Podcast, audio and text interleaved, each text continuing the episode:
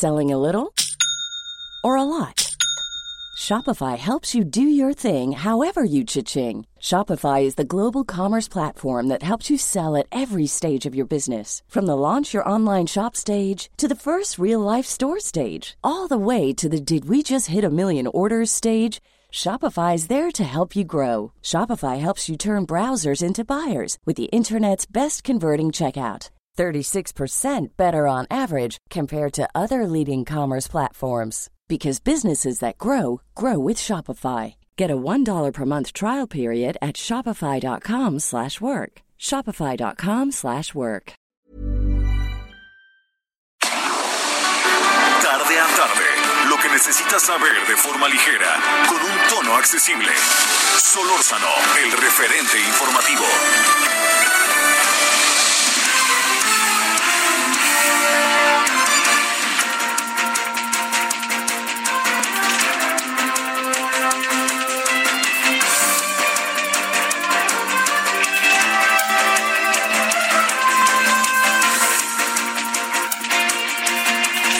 Dieciséis horas con un minuto en la hora del centro y bueno, desde hoy le agradezco su presencia, que ande ahí con nosotros. Desde hoy su servidor Javier Solórzano estaremos de las 16 a las 18 horas en la hora del centro. Gracias, en verdad, muchos saludos allá a Guadalajara, allá en Guadalajara, Jalisco en el 100.3 de FM y por supuesto muchas gracias aquí en la capital de la República Mexicana, que andamos en el 98.5 de frecuencia modulada. Entonces vamos a estar desde hoy de las 16 a las 18 horas y yo le agradezco profundamente que nos acompañe. Espero poderle ofrecer alternativas informativas, pues, que usted la pase bien, ya sabe que eso en la vida es sumamente importante, y que podamos abrir espacios a muchas cosas, muchas otras cosas, como sería... Eh, pues tener alternativas respecto a las cosas que van pasando, ¿no? Diría yo. Este, pero pues bueno, eh, digamos, también hay, uno sabe que de las grandes cosas de esta vida es tener muchas formas de verla. Bueno, yo espero ofrecerle una de las maneras de verla y que la pase sobre todo tranquilo, a gusto, acá con nosotros un rato. Bueno, eh, a ver, ¿qué ha pasado en las últimas horas?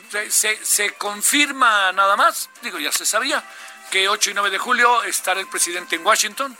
Eh, ojalá, ojalá, ojalá, sobre políticas, como dicen ahí, sobre política de hechos consumados, eh, ojalá que de por medio eh, el presidente pues también le saque provecho a esta visita, que no sea un ente pasivo, sino un ente activo, que el presidente tenga muy clara, muy claramente establecido que lo que está pasando en la relación con Estados Unidos es profundamente delicado, que una cosa es que la sociedad estadounidense y la sociedad mexicana nos entendamos, pero otra es muy distinta cómo nos trata su gobierno. Y si el presidente a estas alturas, entendiendo que quiere llevar la fiesta en paz, lo que usted quiera, el presidente no hace una especie de un alto en el camino respecto a ciertos temas, va a ser muy desilusionante la visita, ¿sabe para quién va a ser muy desilusionante también? Para los mexicanos en Estados Unidos. Entonces es un momento muy interesante en la relación. Yo mm, me permití decirlo en su momento que no estaba de acuerdo con la visita. Yo, yo creo que cambiemos el tema. La visita ya es y entonces pues vamos a ver qué hacemos con ella. Así de fácil. Vamos a tratar de sacarle el mayor provecho. Migrantes es un tema. Yo creo que el presidente debe de saber más que bien que eh, está de por medio, por más que algunos de sus cercanos, he leído incluso artículos de gente que simpatiza con el presidente, no, el presidente no se va a meter en las elecciones, no, nomás por ir, ya está metiéndose. O sea, ese es un asunto inevitable y ahora sí que, ahora sí que le digo que el que no quiera ver fantasmas que no salga en la noche, así de fácil. Entonces, el presidente está ahí metido, lo van a meter, entonces pues es un buen momento para que también el presidente mantenga en su discurso una distancia, que esto va a ser, créame, de enorme relevancia. Pues, ¿Por qué razón? Le voy a decir por qué. Porque si hubieran ganado los demócratas hace cuatro años en Estados Unidos, en la que nos hubiéramos metido con las impertinencias del señor que era secretario de Estado que quiso ser canciller y que era una especie de supersecretario trayendo al señor Trump a México y luego el señor Trump nos dio un repaso en una conferencia de prensa y al propio presidente de pena ajena. Sentí horrible, como luego dicen. Entonces, el señor presidente López Obrador ahí tiene que tener mucho cuidado porque entiendo que no es su casa, estás, pero recuerde, señor López Obrador, lo que pasó hace cuatro años. Eh, no, es que uno quiera o no quiera, lo invito y entonces, ay, sí, vamos a hacer un foro, ¿no? Y ahora que venga la señora Clinton, la señora Clinton después de ver lo que pasó con Trump dijo, pero ni de broma, se pusieron de pechito aquellos y yo no le voy a entrar. Bueno, ahí está ya, le diría yo, eh, una de las partes de este día. La segunda parte es que hace exactamente dos años estábamos votando, estábamos en el proceso electoral de 2018. Eh, yo le diría que a esta hora, hace dos años, no sé qué recuerde usted, pero a esta hora, hace dos años, pues esto ya estaba cantado. Yo creo que estaba cantado desde antes, pero pues hay que votar, ¿no? Entonces, pues ahí cambian las cosas. ¿Quiere que le diga dónde estaba muy, también estaba, porque estaba muy cantado? Porque el presidente entendió perfectamente que lo que tenía que hacer uno o dos meses antes es pedir a la gente que que ya no se, que, ya no pensaran en él, que por qué él iba a ganar, que tenía que pensar en el Congreso. Y la gente que simpatizaba con él, simpatiza con él en altos niveles, ¿qué fue lo que hizo? Pues votar por él para el Congreso. Y por eso muchas de las cosas que hemos vivido en estos meses, en este año y medio, tienen la gran ventaja de que el presidente tiene ese apoyo de una gran cantidad de gente y esa gran cantidad de gente que todavía en muchos casos se mantiene, le diría que la parte que corresponde a aquella votación le acabó dando lo que el presidente quería para cerrar su círculo de gobernabilidad. ¿Cómo le ha ido al presidente en este año y medio de gobierno? Dos años de su triunfo. Es un asunto que todavía no, no yo no alcanzo a, a tener toda su dimensión. Las encuestas ya colocan algo por primera vez, me parece, a mí me sigue pareciendo un apoyo muy importante, pero le doy un dato, por ejemplo, las encuestas colocan eh, la que más colocaba ventaja hacia el presidente, de popularidad por supuesto, hoy la del financiero lo coloca en 56%, ojo, ya está bajo de 60%, pero espéreme, pues es, es, la gobernabilidad, usted y yo lo sabemos, por más elemental que sea, y nos metamos o no nos metamos en política.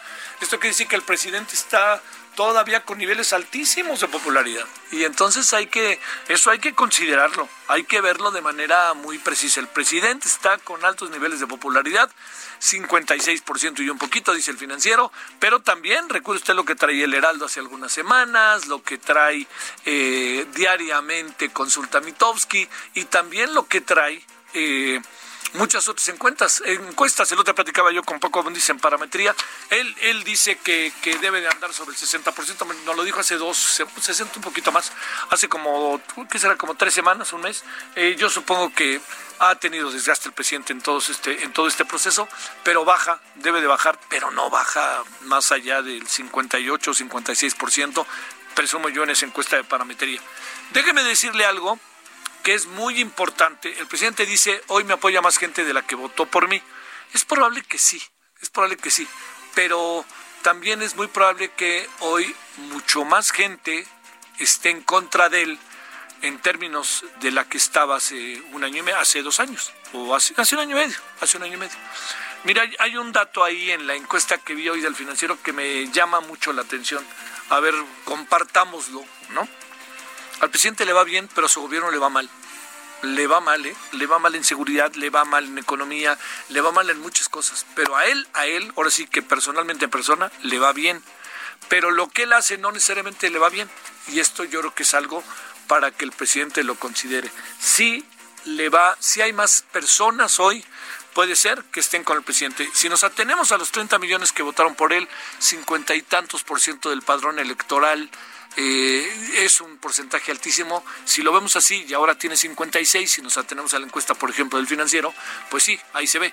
Pero hay muchas variables que ya no actúan en automático como actuaban exactamente hace dos años en la elección. Ahora hay muchas variantes, hay más polarización y quien no está a favor del presidente poco a poco se va organizando, ¿no? Ya no está tan perdido, sigue muy perdido en muchas cosas, pero ya no está tan, tan perdido como estaba, o tan diluido sería la palabra, como estaba hace dos años el día de las elecciones. Así que bueno, em, eh, le diría yo, este, es un, fue un triunfo muy importante, fue un triunfo democrático, no el único, no el único que ha habido en elecciones en nuestro país. Este, ha habido variables, eh, ha habido estados de la República Mexicana donde hemos tenido triunfos democráticos muy importantes. En el propio Congreso hemos tenido triunfos democráticos muy importantes. Entonces, pues bueno, estamos en, estamos en el camino, ¿no? Estamos en el camino en relación a ello. Bueno, hay un tercer asunto que, que no quisiera por ningún motivo soslayar, que tiene que ver con el caso Lozoya. Eh, eh, hoy platicaba con una persona que está muy metida en, otros, en estos menesteres y me decía, eh, pues seguramente algo, no me dijo exactamente vendió, pero seguramente algo, algo negoció. Es muy difícil lo contrario. Yo sí creo que ha de haber negociado algo. Déjeme plantearle un elemento. Si el señor Lozoya efectivamente negoció o dijo, bueno, voy a colaborar, pero yo les pido que saquen de la jugada, bueno, quisiera pensar, ¿no? A lo mejor no lo piensen, pero quisiera pensar, saquen de la jugada a mi esposa y saquen de la jugada a mi mamá, que yo nunca he entendido cómo las metió o cómo se metieron.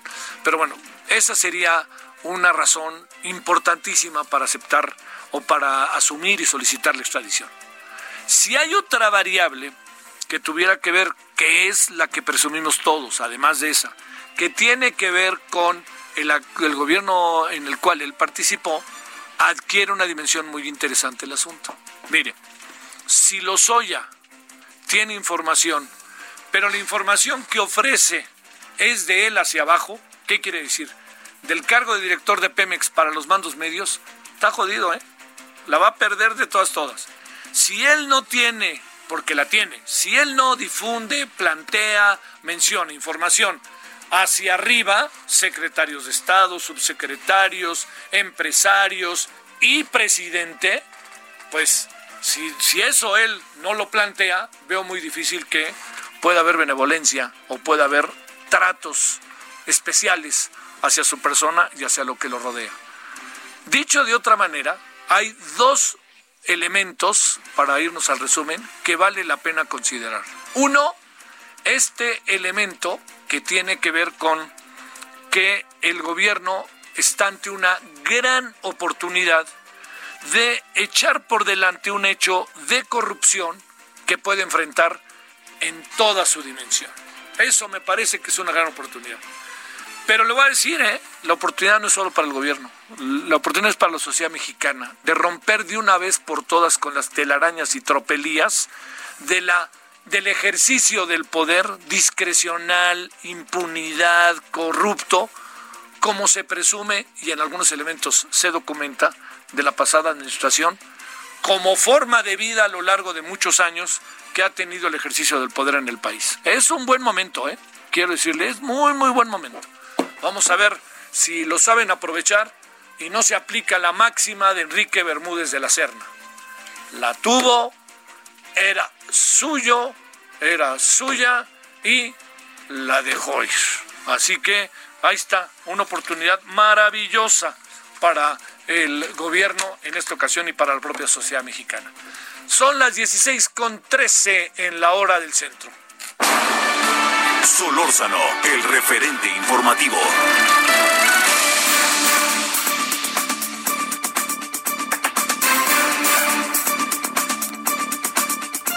Bueno, eh, 16 con 14 en la hora del centro. En verdad me da mucho gusto tener la oportunidad de conversar con Luis Hernández Navarro, escritor, periodista, coordinador de la sección de opinión del diario La Jornada y colabora en publicaciones como The Guardian y Carta Mayor.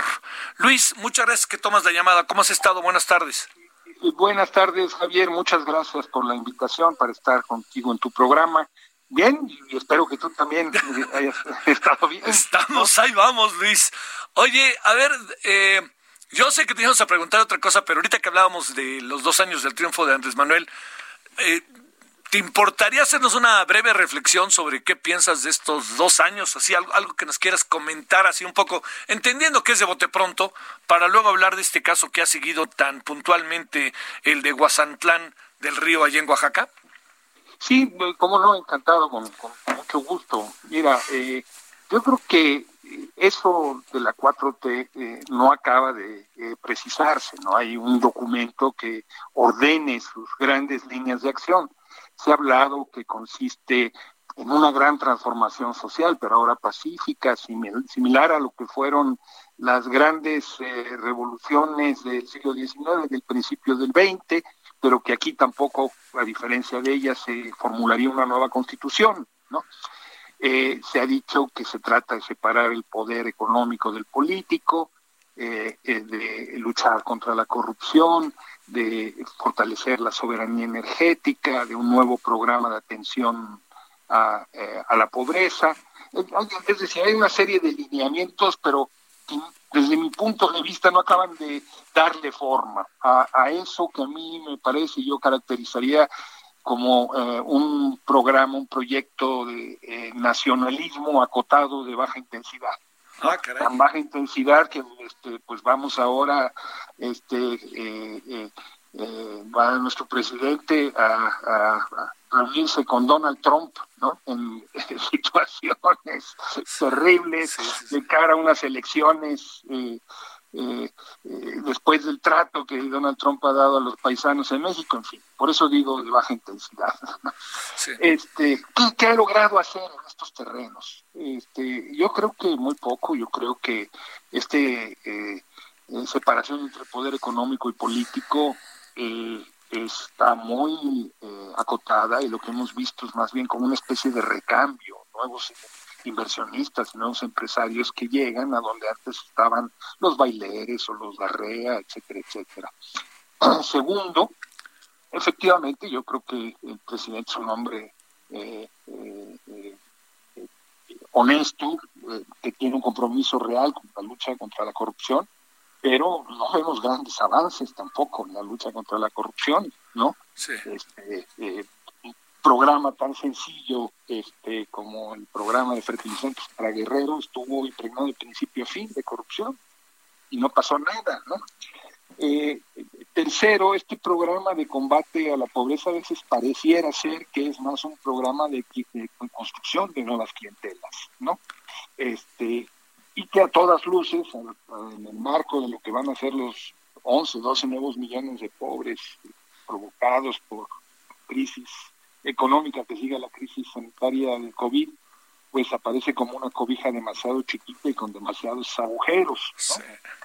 Eh, este proyecto de soberanía energética, bueno, pues ahí va entre pujas, alzas, pero este de repente se topa con cosas como en nombre de la soberanía energética se pasa por encima eh, de los derechos de los pueblos, como es el caso de Huesca, donde fue asesinado Samir Flores, y donde hoy apenas en la mañana hubo a punto de haber un grave conflicto que finalmente eh, pudo evitar, este, porque un grupo de gentes afines a la termoeléctrica querían darle los derechos del agua, ¿no? del río Cuautla, y llegaron todos los demás y no lo permitieron. Eh, entonces, eh, Estamos ante un gobierno de, claroscuros, donde hay muchas promesas, muchas palabras, ¿no? Este, eh, pero eh, hay todavía pocas realizaciones y algunas de ellas, y yo digo muy cuestionables, como el famoso proyecto de Tren Maya y el corredor interoceánico, en donde eh, las consultas que se organizaron eh, a la población, pues terminaron siendo tomaduras de pelo, como lo dijo la Organización de las Naciones Unidas este, en su momento. Sí, sí, sí, este asunto además del tren Maya, que ese ha sido eh, uno de estos temas, ¿no? En donde de por medio está comunidades que uno diría estaría el presidente de mano de ellas, cerca de ellas. Pero, a ver, eh, seguí de manera muy puntual todo lo que veniste comentando y escribiendo sobre el tema de Oaxaca. Y me, me, pareció de esos asuntos en donde la historia nos vuelve a atrapar, en donde hay impunidad, en donde no hay Estado, este, y hablo de la comunidad y de quizás del Estado mismo de Oaxaca, y quizás el Estado también federal, Eh, ¿Qué pasó exactamente esa, esa noche o esa mañana allá en Oaxaca? Eh? Mira, hagamos una pequeña reconstrucción, abuelo de pájaro. Este, eh, en, en, Oaxaca hay un conflicto muy claro entre, por un lado, eh, un grupo eh, político ligado a intereses políticos muy claramente y a los intereses de las grandes empresas eólicas, que está en este momento encabezado por un empresario constructor que es además quien maneja los intereses en muchos municipios del senador Salomón Jara, que es el grupo, el, empresario Jorge Leoncio Arroyo Rodríguez, y como parte de ese grupo un presidente municipal que el resto del pueblo no reconoce, que es Bernardino Ponce, que fue impuesto mediante unas elecciones fraudulentas eh, a principios prácticamente de este año.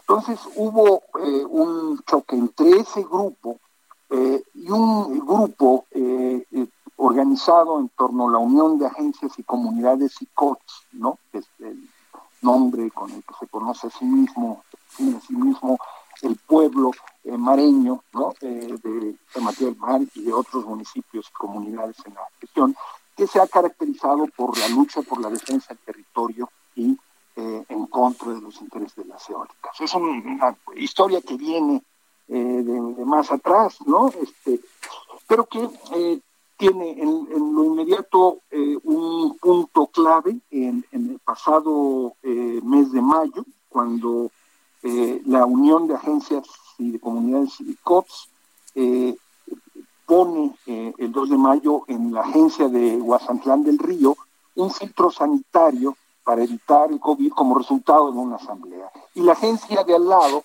eh, de Laguna Santa Cruz, aliada al presidente municipal, que ellos caracterizan como espurio, iba a celebrar el día siguiente su fiesta y ellos no lo dejan pasar.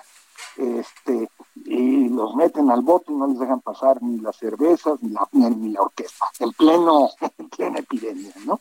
Y entonces llegan en la noche eh, las gentes del presidente municipal y los de la agencia del lado y eh, asesinan a la gente auxiliar, prenden fuego a las casas, etcétera, La Unión estuvo denunciando todo esto, este, pues, lo menos, por lo menos desde que sucedió el mes de mayo, aunque vienen denuncias desde, desde el mes de enero, pero y, no le hicieron caso.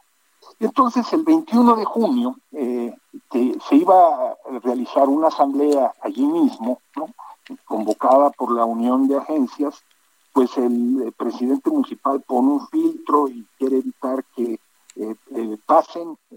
finalmente llega la Guardia Nacional, pasa, se, realiza la asamblea y en la noche entonces viene una agresión tremenda de grupos de pistoleros, de grupos armados, de agentes externos, muy ligados a este empresario que te decía, Jorge Leoncio Arroyo Rodríguez, es el que maneja las obras del, municipio, y eh, con el saldo que todos conocemos. 17 personas asesinadas, les prendieron fuego, un, salvajismo tremendo, ¿no? Entonces, a grandes rasgos, este, yo resumiría este, los hechos de esa manera. Bueno, este... A ver si volvemos a platicar, ¿no? Para ver si no te importa, Luis, ahí la semana que antes, si tienes tiempo. ¿Cuál es el día después de esto, no? Porque esa es otra, otra parte que seguramente nos llevará algo de tiempo, ¿no? Y sobre todo, pues ver qué hace la autoridad, tanto estatal, municipal, federal, en fin, ¿no? Pero bueno. Te claro, por lo pronto urgen medidas cautelares. Sí, claro, eso sería lo primero. Sí, sí, sí, que, los cuiden, diría yo, ¿no? Pues, pues mínimamente, ¿no? Pues sí. Bueno, pues este ahí, si no te importa la semana que te buscamos, Luis. Ojalá. Claro que sí, Javier, encantado. Y te, te agradezco mucho que hayas tomado la llamada. No, yo encantado. Hasta luego, gracias. Luis Hernández Navarro, un hombre que ha estado cerquitita de este tema, de estos temas. Fíjese, eh, ahí, ahí échele un ojito a lo que este hombre piensa, y ya ha documentado, sobre el tren Maya. Eh, a, mí, a, mí me, a, mí, a mí me causa, no sé ustedes, ¿no? Pero a mí me causa como una especie de, de si no, o sea, sí y no el tren Maya en algunas cosas otras me parece que, que si algo ha sido muy fustigable de la presente administración, se lo digo en estos, en estos dos años, en estos dos años, porque acuérdense cuando se hizo la del aeropuerto de Texcoco, es la forma en que hacen las consultas. Y esas consultas, sí, déjeme decirle, no, no pueden ser así. O sea, no puede preguntársele a personas ahí a la vuelta y órale, y luego uno darse cuenta que la gente no fue consultada y luego se enoja porque dicen que no le preguntaron. Y sobre todo para tomar decisiones tan importantes, que, le, que son para todo el país, aunque sean regionales, ¿eh? El mejor ejemplo es el aeropuerto, ¿no? Bueno, oiga, aquí andamos. Vámonos a una pausa y después de la pausa vamos a regresar con eh, Irene Levy. Vamos a hablar de estas cosas que se han aprobado hoy en el Congreso. Y además le recuerdo que estamos ahora de 16 a 18 horas en la hora del centro. Y a las 5 viene el mensaje del presidente. Escucharemos parte y escucharemos opiniones. El referente informativo regresa luego de una pausa. Heraldo Radio, la H que sí suena y ahora también se escucha. Estamos de regreso con el referente informativo.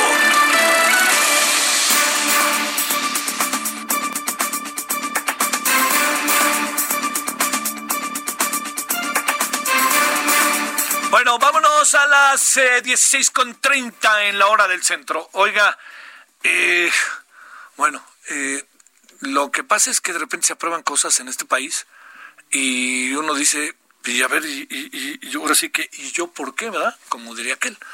Pero hay algunos asuntos que se aprueban y ahí quedan y luego un día uno tiene que ver con ellos y dice, pero ¿a poco esto es así?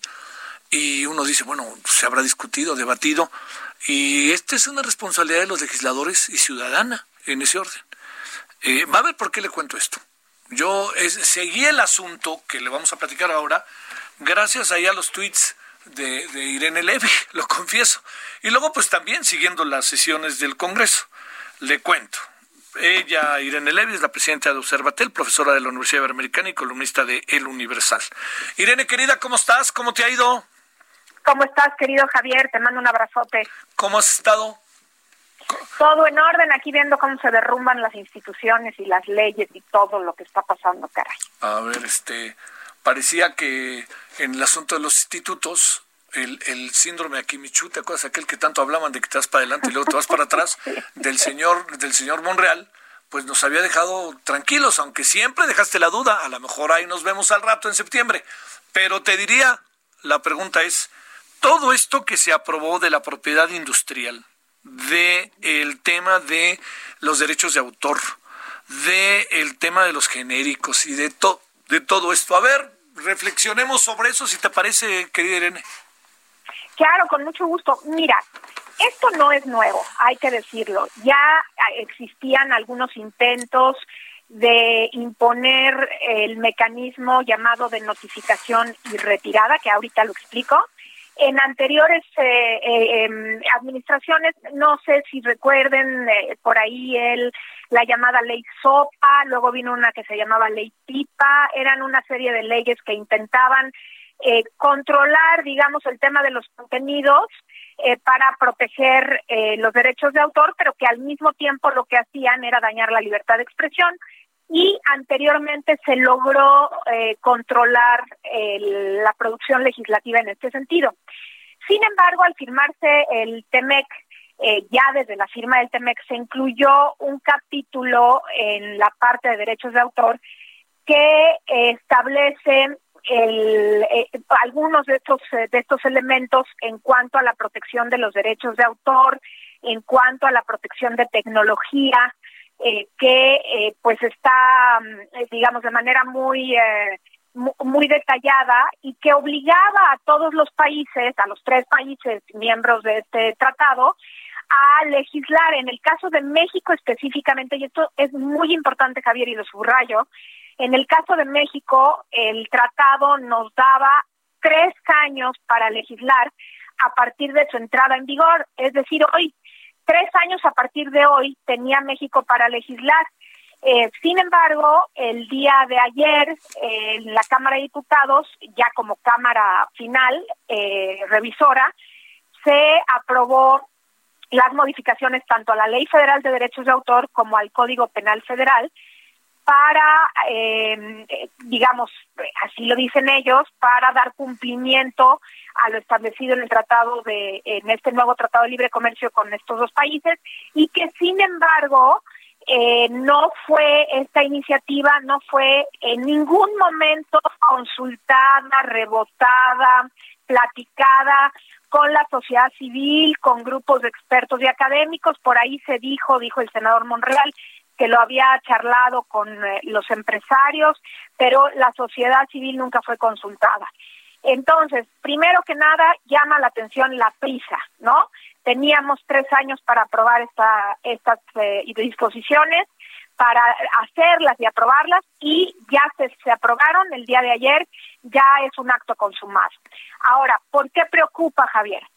Preocupa porque estas modificaciones a la Ley de Derecho de Autor y al Código Penal Federal establecen un mecanismo que se llama de notificación y retirada, como lo había yo mencionado, que significa que tanto los proveedores de servicios de Internet como los proveedores de servicios en línea, estos son, por ejemplo, YouTube, Twitter, que no son los que te dan el servicio de Internet, pero que sí te proporcionan la plataforma, tendrán obligación de retirar el contenido que considere el supuesto autor que se ha subido en violación a sus derechos. Imagínate yo que eh, se sube una canción o se sube un texto y yo le pido al proveedor de Twitter o de Facebook o de YouTube que retire ese contenido diciéndole que yo soy la autora de ese de esa canción o de ese o de ese documento. En en ese caso, bueno, pues qué va qué va a hacer ¿Qué dirías tú que debería de hacer? Bueno, pues que alguien, una autoridad eh, imparcial debería de comprobar que efectivamente yo soy el autor. Sí, claro. Pues no, en este caso lo que tiene que hacer este proveedor en línea es inmediatamente bajar el contenido y notificarle a la persona que subió el contenido que alguien más alegó ser el autor de esa obra y que por lo tanto la persona que subió el contenido originalmente tiene que demostrar que esa persona es el autor o que tiene derechos sobre la propiedad de esa obra. Es así como de pronto nos, nos revierten la carga de la prueba y el principio de presunción de inocencia y de juicio previo y todo esto que contiene la Constitución, pues se tira a la basura eh, a través de este procedimiento de notificación y retirada.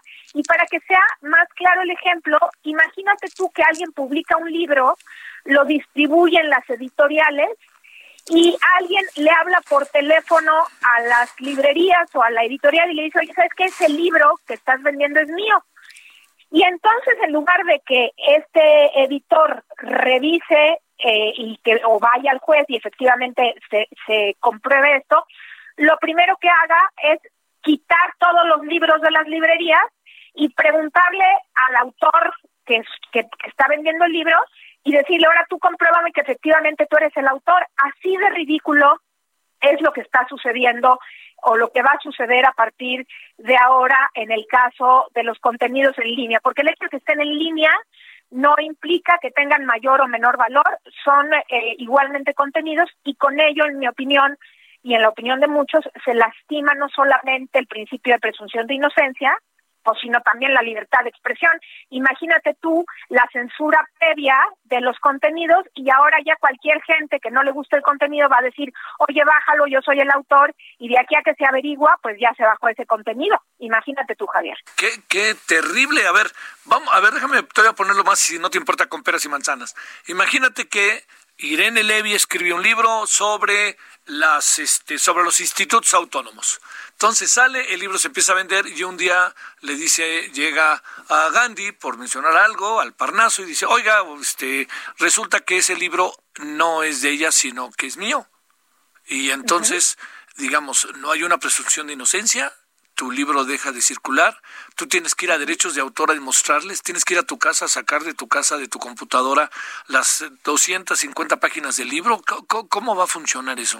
Eso está muy interesante porque, bueno, primero hay que aclarar que estamos dando un ejemplo para hacer la analogía con una impresión. Esto no va a pasar en las librerías, va a pasar solamente en los servicios en línea. Sí, claro. Eh, nada más para aclararlo, pero efectivamente lo que tú dices es muy importante quién es el que va a decidir quién es el autor. Y aquí lo que se había solicitado es que hubiera un juicio que sea una decisión judicial o por lo menos una decisión administrativa en cuanto a los derechos de autor, pero no es el privado, el proveedor de servicios en línea y de Internet, el que se erige en autoridad decisoria en cuanto a eh, definir quién es el autor de, de, tal obra o de tal canción y eh, pues de entrada él será el que decide si sí o si no la obra, primero la baja y después decidirá si sí la vuelve a subir o no.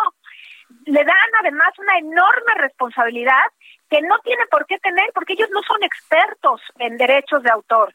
Ellos son plataformas digitales que se dedican a, a, vender anuncios, a subir contenidos, pero no tienen eh, la, la materia de derechos de autor dominada como para erigirlos ahora ellos en jueces y, y vaya que van a tener eh, responsabilidad en caso de no hacerlo se imponen multas hasta de 17 millones de pesos, Javier, para aquellos proveedores que no lo hagan. Es la máxima, son alrededor de 17 millones de pesos. Entonces, en mi opinión, pues sí es escandaloso lo que acaban de aprobar sin discusión, absolutamente ninguna discusión en la Cámara de Diputados, por 369 votos a favor y una abstención, acaban de aprobar esta, esta iniciativa que ya venía aprobada del Senado es, una vergüenza. ¿Y esto significa que va en automático? ¿Quiere decir que no más cosa de que lo suban al diario oficial de la Federación, que el presidente del visto bueno y correle? Ya, se acabó, sí, ya no hay nada más que hacer. Es este, a ver, eh, muy en breve, propiedad industrial pasa lo mismo, ¿verdad?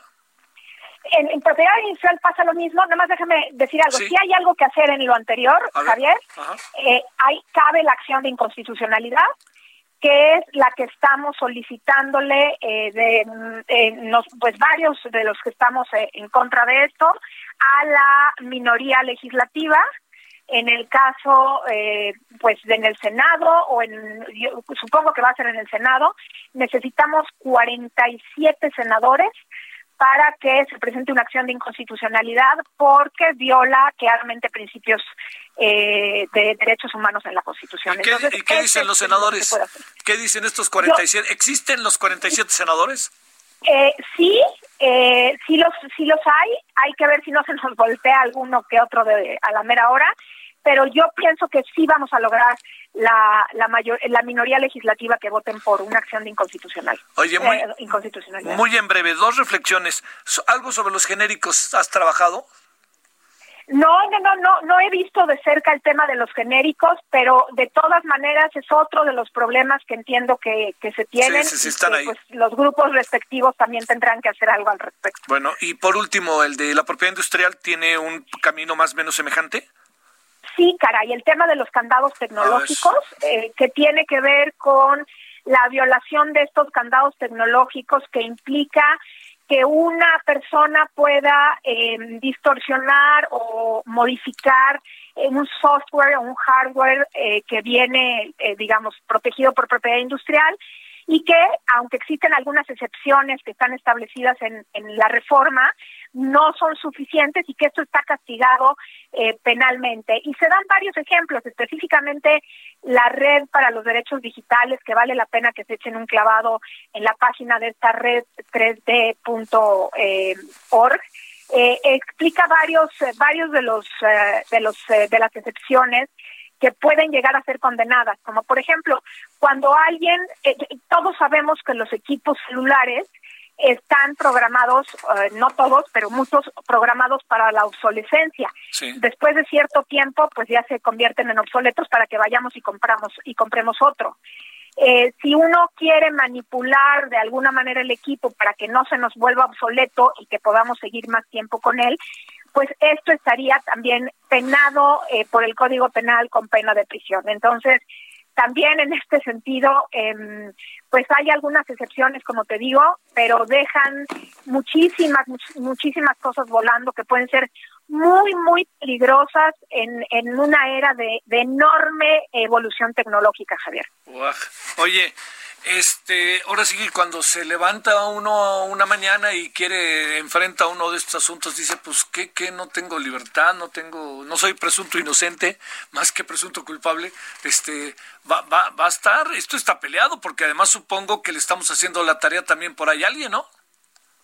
Pues sí, mira, los, los estadounidenses desde hace mucho tiempo querían que esto se aprobara en México para tener cierto control de los contenidos, sobre todo porque la mayoría de las plataformas digitales, eh, las más comunes, digamos, son controladas por los Estados Unidos. Entonces, esto, pues esto es tener control sobre lo que lo que fluye en la en la red y esto pues es muy peligroso y desde luego que atenta a la libertad de expresión cuando internet había sido pues más que bien, eh, eh, no siempre, eh, pero un, un, un, espacio de libertad, ¿no? Yo estoy de acuerdo en que se protejan los derechos de autor y creo que sí había que hacer algo al respecto, pero no es la manera esta de seguir adelante, no es esta la manera. Híjole, pues te diría algo de, de final, pues no que este es un gobierno de izquierda pues yo hubiera pensado que lo primero que hubieran hecho es consultarlo con la sociedad, consultarlo con académicos. El propio Monreal, autor de esta iniciativa, dijo que él siempre es eh, abierto y el Parlamento abierto y todo eso, pero pues al parecer es solamente cuando no tiene la mayoría, como en el caso de las reformas constitucionales, porque en esta que tenían la mayoría en ambas cámaras, ni volteó a vernos, ni volteó a vernos. Oye, bueno, nomás una cosa brevísima. Este, en el caso de los institutos, cuando el senador Monreal dio marcha atrás, eh, sé que había indirectamente consultado a diferentes personas para que le dieran puntos de vista contrarios a, la, a lo que él estaba proponiendo. Incluso te debo decir que yo fui uno de los consultados, seguramente tú también. Danos un punto de vista, una perspectiva. Y cuando lo íbamos a hacer, cuando yo lo iba a hacer, pues ya no hubo necesidad porque se echó para atrás. Pero te diría que este, pues lo que no sabemos es que venía esta otra parte, ¿no?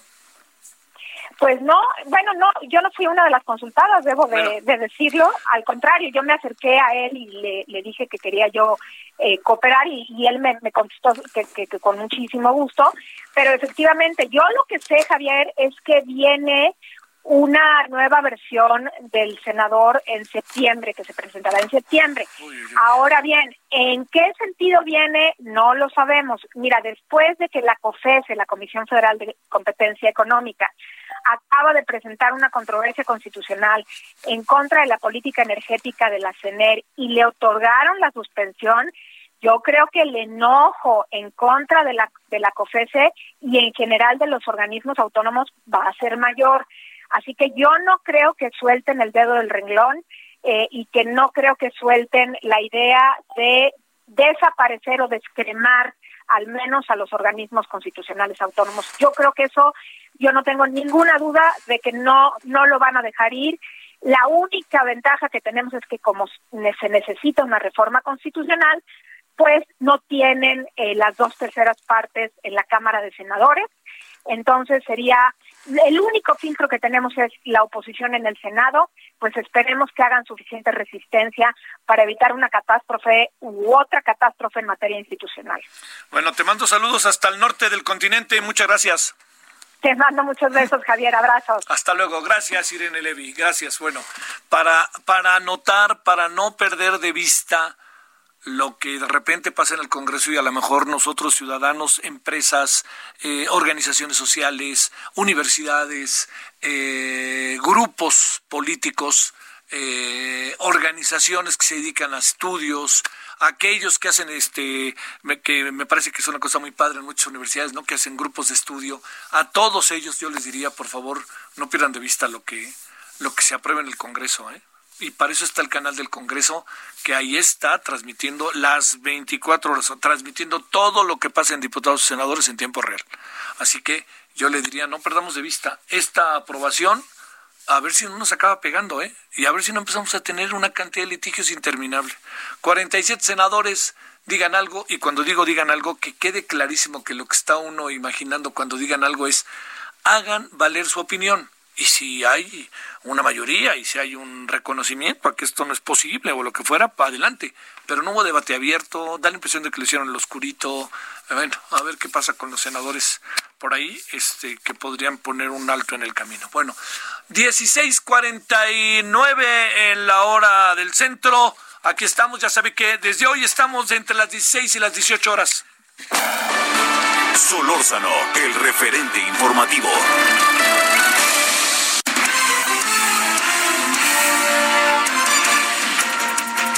Bueno, vámonos con José Alemán, allá hasta San Luis Potosí. Querido José, ¿qué andas haciendo? ¿Qué hay de nuevo? ¿Qué ha pasado a lo largo del día en San Luis? Hola Javier, muy buenas tardes a ti y al auditorio. Pues el primer día de la segunda mitad del año, el segundo aniversario del triunfo electoral de Andrés Manuel López Obrador y la entrada en vigor del TEMEC, llegó a San Luis Potosí con escenas dantescas, ya que durante las primeras horas de este miércoles los restos de dos hombres descuartizados fueron dejados en bolsas de plástico negras en la carretera 57 sobre el puente elevado del entronque que lleva a la delegación municipal de La Pila en la capital del estado. Javier, el hallazgo ocurrió al filo de las seis de la mañana más o menos, luego que un, un, motociclista derrapó al hacer contacto con una de las bolsas, lo que ocasionó que la moto quedara destrozada y el conductor severamente lesionado. Luego varios automóviles que se dirigían a la zona industrial también fueron arrollando las bolsas con las extremidades humanas que quedaron regadas sobre la cinta asfáltica, incluso un pie cayó a la parte baja del puente. Al lugar arribaron peritos de la Policía de Investigación de la Fiscalía General del Estado, quienes en otra escena dantesca digna de una película de terror, se dieron a la tarea de rearmar los cuerpos, pues estaban cercenados de todas las extremidades, incluyendo la cabeza.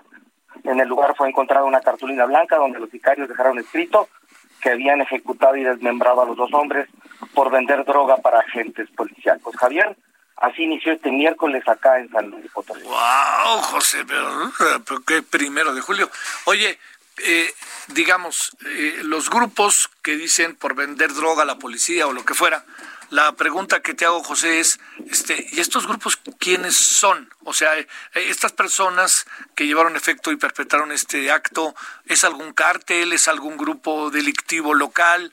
¿Tienes alguna idea de, ahora sí que quién reivindica esto? Bien, en la cartulina que dejaron no ponen eh, el, el grupo delincuencial que ejecutó las las, eh, las descuartizaciones. Sin embargo, a los agentes policíacos que invocan los habían mencionado ya en días anteriores en eh, mantas que colocaron en puentes peatonales aquí de la capital y se adjudica la, el involucramiento de estos eh, agentes policíacos, los involucra el cártel del Golfo, por lo que habría que suponerse que ellos fueron los que eh, realizaron esta acción criminal. Gracias, José. Buen segundo semestre del año para San Luis. Igualmente un abrazo grande. Hasta virtual. luego, gracias, igualmente. Vámonos a las 17, a las 16 con 52 en la hora del centro. Charbel Lucio, ¿dónde andas allá en Michoacán? Cuéntanos en Morelia. ¿Qué tal, Javier? Buenas tardes. Pues comentarte que la Fiscalía General del Estado detuvo en Morelia a un sacerdote acusado de violación contra una menor de edad, hecho ocurrido en el vecino estado de Guanajuato. De acuerdo a la investigación, el detenido, de nombre Rubén H., cometió abuso sexual en contra de su víctima desde el año 2011 en la ciudad de Irapuato, pero fue hasta abril de 2019 cuando se presentó la denuncia penal en su contra, luego de que eh, se descubriera que el párroco eh, aprovechaba momentos a solas con su víctima para abusar sexualmente de ella. Autoridades de Guanajuato recabaron indicios de que esta persona evadía su detención al mudarse a la capital de Michoacán, por lo que solicitaron a la Fiscalía General de Michoacán eh, pues apoyo para poder capturar a este agresor sexual. Finalmente se le ubicó y se le detuvo en la zona centro de Morelia y fue entregado a la autoridad ministerial de Guanajuato. Eh, como contexto te comento que en el año 2016 el sacerdote Rubén H. también se vio involucrado en un caso denunciado penalmente por un desfalco de 18 millones de pesos en perjuicio de la diócesis de Irapuato. De acuerdo a versiones eh, periodísticas, el clérigo junto a otros tres padres fueron acusados de sustraer el millonario recurso de la que la diócesis obtuvo a través de del diezmo, aportaciones, donativos y rifas, dinero que eh, no fue declarado ante el SAT, sino que únicamente se depositó en una caja fuerte de donde fue tomado por estos sacerdotes. Ese es el reporte desde Michoacán. Oh, qué cosa, oye, este, eh, y, el, y el, la acusación dices que venía de Guanajuato. Así es, este, este delito de abuso y violación sexual se cometió en Irapuato. Desde 2011 a 2019, esta persona estuvo continuamente pues cometiendo este abuso hasta que se denunció y se empezó esta persecución. Se le ubicó en Morelia y pues ya se encuentra. Oh, bueno, por lo pronto detenido. Gracias, Charbel. Seguimos pendientes. Oiga, nos vamos momentáneamente. A ver, le cuento. Estamos entonces desde hoy, desde las 16 hasta las 18 horas y a las 17 horas de hoy, más menos, tienden a ser puntuales los actos en este sentido, el presidente va a enviar un mensaje con motivo de su triunfo hace dos años, el triunfo que obtuvo en las elecciones que no son las primeras elecciones democráticas. Entiendo una euforia que tiene que ver con el pasado, sobre todo tan castigado de quien es hoy el presidente, no podemos soslayarlo y no podemos soslayar también lo que pasó con un personaje como el ingeniero Cárdenas, no se nos olvide. Pero entonces lo que vamos a hacer es lo siguiente, de 17 a 18 horas vamos a presentar parte del reporte, del informe, de lo que va a decir el presidente. Por acá vamos a tener a Andrea Merlos y a Raimundo, este, y a Raimundo, vamos, a Raimundo Sánchez, vamos a estar conversando sobre el tema como lo ven ellos. Vamos a tener reporteros destacados en la zona y ahí vamos viendo, pero no es lo único que tenemos, esa es una parte de lo que tenemos. Bueno, vamos a la pausa y regresamos en exactamente cinco minutitos.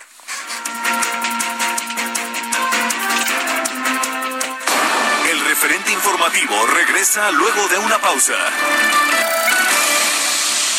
Escucha la H, álbum Radio. Tarde a tarde, lo que necesitas saber de forma ligera, con un tono accesible. Solórzano, el referente informativo.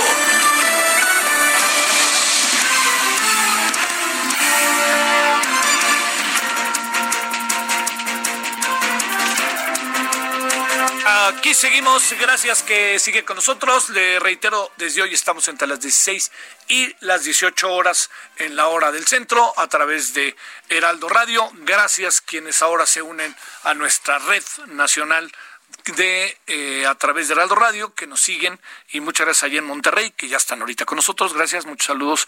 Monterrey, Nuevo León, 90.1 de FM. También se junta ya Tijuana. Saludos muy queridos como siempre allá a los TJs, como les dicen, ¿no? Allá donde empieza América Latina. Eh, y también muchos saludos a Acapulco, que sé que no le ha pasado nada bien, como todo el país, pero Acapulco ha estado rudo, pero ahí va, ahí va, ahí va. Mucha gente en Acapulco haciendo poco a poco su vida. 92.1 de FM en Acapulco, reitero, Guerrero. Bueno, hoy se cumplen dos años de la elección de 2018 que llevó al triunfo contundente, legítimo, de eh, quien es hoy el presidente de México, Andrés Manuel López Obrador. Bueno, está él dando un discurso en Palacio Nacional. Eh, Ahorita le cuento todos los detalles. Eh, vamos a simplemente a dejar el audio original para que el público sepa por dónde va lo que está diciendo el presidente y luego nos vamos con los eh, con el cuerpo de reporteros de Heraldo Radio, reporteras que están en diferentes lugares y que nos dan puntos de vista. Escuchemos un minutito, dos minutitos la parte inicial de la locución del presidente López Obrador. En el caso de los jóvenes de Ayotzinapa, se atiende a víctimas de la violencia y del neoliberalismo, como el caso lamentable de la guardería ABC de Hermosillo, Sonora. Se eliminó el CISEN, los sistemas de espionaje político y al Estado Mayor Presidencial. No se espía ni se persigue a nadie y la oposición se manifiesta con libertad. Nunca en más de un siglo se había insultado tanto a un presidente de la República y la respuesta ha sido la tolerancia y la no censura. No se permite la corrupción y se redujo en 95% el robo de combustibles las grandes empresas o corporaciones nacionales y extranjeras han pagado adeudos pendientes a la hacienda pública. Quedó prohibida la condonación de impuestos. Se han presentado denuncias penales contra falsificadores de facturas y se convirtió en delito grave la defraudación fiscal. La austeridad del gobierno es una realidad. La presidencia de la República dispone de un presupuesto 70% menor al ejercido por la, anterior administración. Se redujeron los sueldos de los altos funcionarios en 50% y se eliminó el uso de aviones y helicópteros.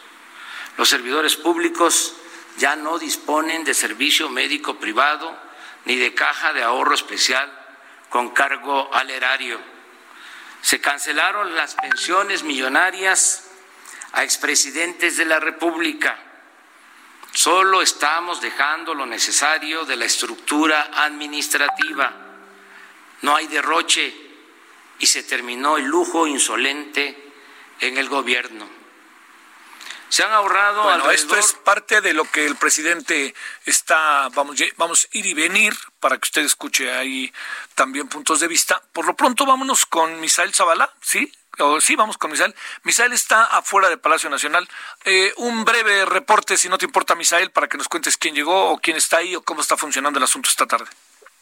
Claro que sí, Javier, pues estoy aquí en la calle de Corregidora y ya todos los funcionarios del Gabinete Legal y Empleado arribaron a esta a esta sede del Palacio Nacional para estar presentes en el informe de gobierno del presidente Andrés Manuel López Obrador a dos años de su administración. Los que llegaron con mayor seguridad fueron los secretarios de la Defensa y los secretarios, el secretario de Marina eh, y también el secretario de Seguridad Pública, Alfonso Durazo llegaron con un fuerte dispositivo de seguridad y entraron a Palacio Nacional. Eh, cabe recordar que solamente los funcionarios del eh, Gabinete Legal y Ampliado son los que estarán eh, presentes o los que están presentes ya en el informe de gobierno del presidente Andrés Manuel López Obrador. Javier, ese es el reporte. Al ratito de nuevo contigo. Gracias, Misael. Francisco Nieto, ¿dónde andas, Francisco? Hola, Javier, ¿qué tal? Yo me encuentro al interior de Palacio Nacional, del lado donde está la sala de prensa por donde se hacen las mañaneras. Y bueno, lo que estamos viendo pues ya es el inicio de este informe de gobierno del presidente Andrés Manuel López Obrador, quien empezó a dar eh, una serie de ideas de lo que eh, se ha hecho en estos dos años pues del triunfo de la 4T, explicó que pues se trata de, triunfo, de un triunfo y una transformación real en todos los sentidos, desde el punto de vista político hasta lo social, y llamó la atención algo que dijo al inicio de que es uno de los presidentes más insultados, pero que eh, la tolerancia ha sido la respuesta por parte de él ante tantos insultos. Javier. Al ratito vamos de nuevo contigo, Francisco. Le recuerdo en una cosa de nada, la directora general del Heraldo de México, quien es Andrea Merlos, la muy queridísima Andrea Merlos, va a estar aquí con nosotros. Hay que nos dé una opinión, Andrea, ¿no? A ver cómo ve las cosas de lo que se ha dicho, que también tendrá que ver con la edición de mañana del periódico, y con Raimundo Sánchez, quien es el subdirector editorial del periódico del Heraldo de México. Bueno, este dice el presidente que es el más insultado del siglo. Híjole, yo no estoy tan seguro. Uf palabra después de ver a Peña Nieto y a Calderón. No, hombre, les dieron, ahora sí que, si, si me permite, les dieron con todo. Una mirada más del, entorno para ir de nuevo al discurso del presidente. Carlos Navarro, cuéntanos dónde andas. Buenas tardes, Javier. Te saludo con gusto a ti y al auditorio. Bien, nos encontramos aquí en las inmediaciones de Palacio Nacional, donde al menos 30 personas han dado cita para refrendarle su apoyo al presidente durante este informe a dos años de la victoria electoral, a diferencia de un año donde el Zócalo se vio repleto en esta ocasión, no rebasan las 30 personas quienes lanzan porras y a diferencia también de otros años no se ve alguien que esté refutando los dichos de la cuarta transformación, simplemente no encontramos algunas personas que sean opositoras, incluso se puede dar cuenta que hay más personas en los plantones y concentraciones por otro tipo de temas como eh, personas desaparecidas, o que piden ayudas de otro tipo, pero para lanzar el apoyo al presidente no son más de 30 personas y mantienen su clásica frase de es un honor estar con Obrador. Muy tranquilo las inmediaciones de Palacio Nacional, Javier. Sale. Muchas gracias y hasta el ratito de nuevo, ¿no? Ahí, Carlos. Gracias. Sí, aquí estamos pendientes. Vamos de nuevo hasta Palacio Nacional para que sigamos escuchando lo que está sucediendo en este momento allá en la alocución, en la presentación del presidente López Obrador. No se han otorgado nuevas concesiones mineras. No se permite el uso de semilla de maíz transgénico ni las prácticas del fracking. En todas las obras que estamos realizando se consulta a las comunidades y se respeta el medio ambiente. En ningún país del mundo se están sembrando, como en México, un millón de hectáreas de árboles frutales y maderables. En materia de salud, se han terminado 32 hospitales. Hemos contratado a 46.954 trabajadores de la salud. Ciertamente, no se puede hablar de salud sin hacer referencia a la pandemia del coronavirus, una crisis sanitaria mundial que nadie esperaba y para la que ningún país estaba preparado. Lamento antes que nada, porque no es un asunto cuantitativo, que muchos hayan perdido la vida a consecuencia del COVID-19 y envío desde aquí mi abrazo, mis condolencias a los familiares. Desde luego, la mitigación de los efectos perniciosos de la pandemia en la salud de las personas y en la economía no sería posible sin una población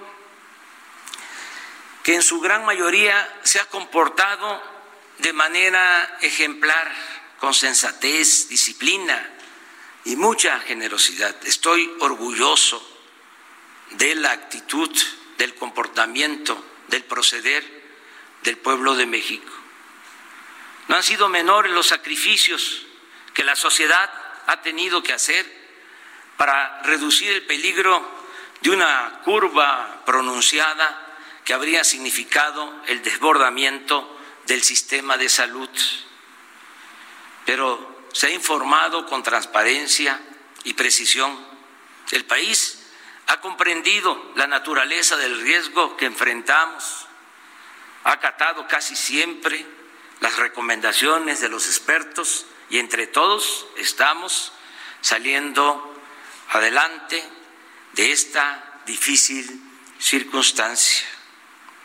Hemos comenzado a promover la recuperación económica mediante el apoyo a los más pobres y a las pequeñas empresas y negocios familiares. En solo tres meses hemos otorgado un millón doscientos setenta y ocho mil créditos y llegaremos a finales de año a cuatro millones.